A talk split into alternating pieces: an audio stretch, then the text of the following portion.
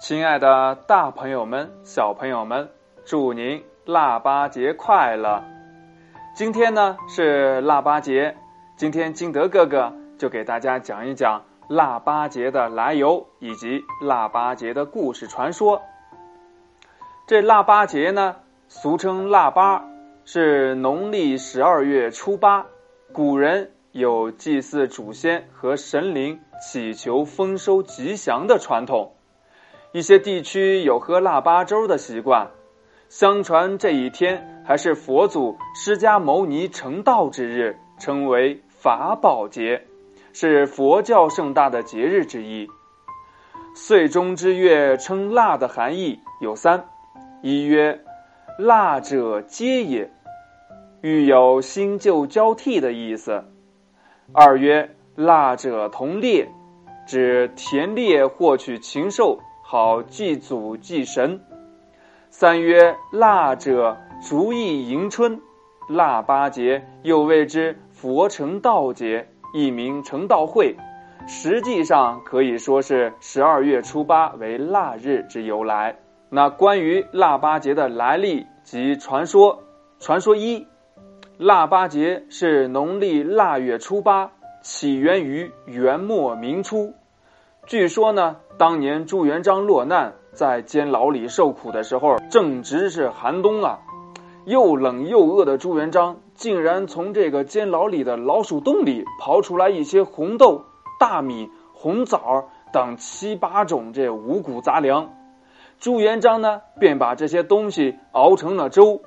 因那天正好是腊月初八，朱元璋呢，便美其名曰。这锅杂粮粥为腊八粥，美美的享受了一顿。后来朱元璋平定天下，坐北朝南做了皇帝。为了纪念在监牢里那个特殊的日子，他于是呢把这一天定为腊八节，把自己那天吃的杂粮粥正式命名为腊八粥。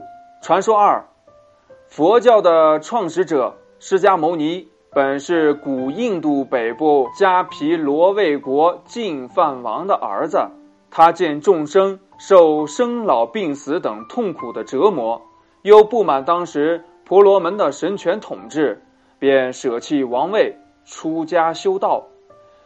最初呢，没有什么收获。后来经过了六年的苦行，于腊月八日，在菩提树下悟道成佛。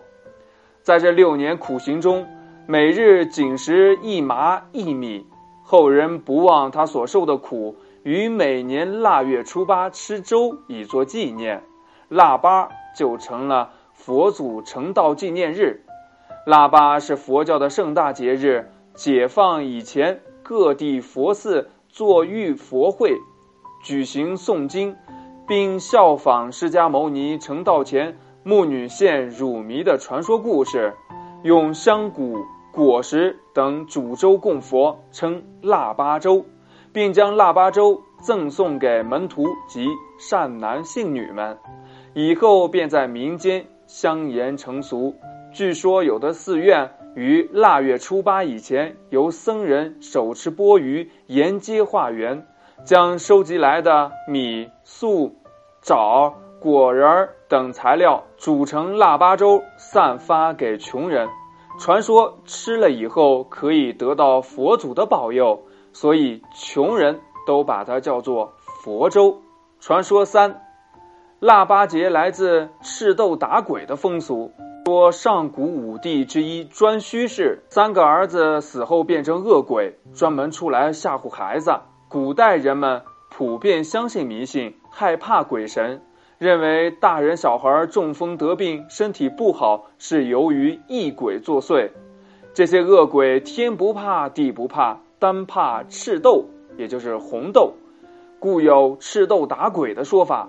所以呢，在腊月初八这一天，以红小豆、赤小豆熬粥，以去疫迎祥之意。传说四，腊八节出于人们对忠臣岳飞的怀念。当年岳飞率部抗金于朱仙镇，正值数九寒冬，岳家军衣食不济，挨饿受冻，众百姓相继送粥，岳家军饱餐了一顿百姓送的千家粥，结果大胜而归。这一天正是十二月初八，岳飞死后，人民为了纪念他，每到腊月初八，便以杂粮豆果煮粥，终成习俗。传说五，秦始皇修建长城，天下民工奉命而来，常年不能回家，吃粮靠家里人送。有些民工家隔千山万水，粮食送不到。致使不少民工饿死于长江工地。有一年腊月初八，无粮吃的民工们合伙积了几把五谷杂粮，放在锅里熬成稀粥，每人喝了一碗，最后还是饿死在长城下。为了悼念饿死在长城工地的农民，人们每年腊月初八吃腊八粥，以资纪念。传说六。相传两口子过日子，吃苦耐劳，勤俭持家，省下来一大笔家业。可是宝贝儿子却不争气，娶个媳妇儿也不贤惠，很快就败了家业。到了腊月初八这一天，小两口儿冻饿交加，幸好呢有村人邻居接济，煮了一锅大米、面块、豆子、蔬菜等混在一起的杂合粥。意思是吃顿杂合粥，教训记心头。这顿粥让小两口改掉了恶习，走上了正道，靠勤恳的劳动持家，日子一天天也好了起来。民间流行腊八吃粥的风俗，就是人们为了以此教训、警告后人而相言的。这腊八节、腊八粥的风俗习惯已经讲了，其实呢。在过去，老北京流传着这样一首民谣：“小孩儿，小孩儿，你别馋，过了腊八就是年。腊八粥过几天，哩哩啦啦二十三。二十三糖瓜粘，二十四扫房日，二十五炸豆腐，二十六炖白肉，二十七。”宰公鸡，二十八把面发，二十九蒸馒头，三十晚上熬一宿，大年初一去拜年。您欣喜，您多礼，一手的面不掺你，到家给你父母道个喜。亲爱的小朋友们，这个是一个小民谣，你学会了吗？学会了的话，就可以讲给你的爸爸妈妈听。也可以通过微信幺八六幺三七二九三六二讲给金德哥哥听。如果你喜欢金德哥哥讲故事的，也欢迎你下载喜马拉雅，关注金德哥哥。亲爱的小朋友们，今天的节目就到这里，我们明天见，拜拜。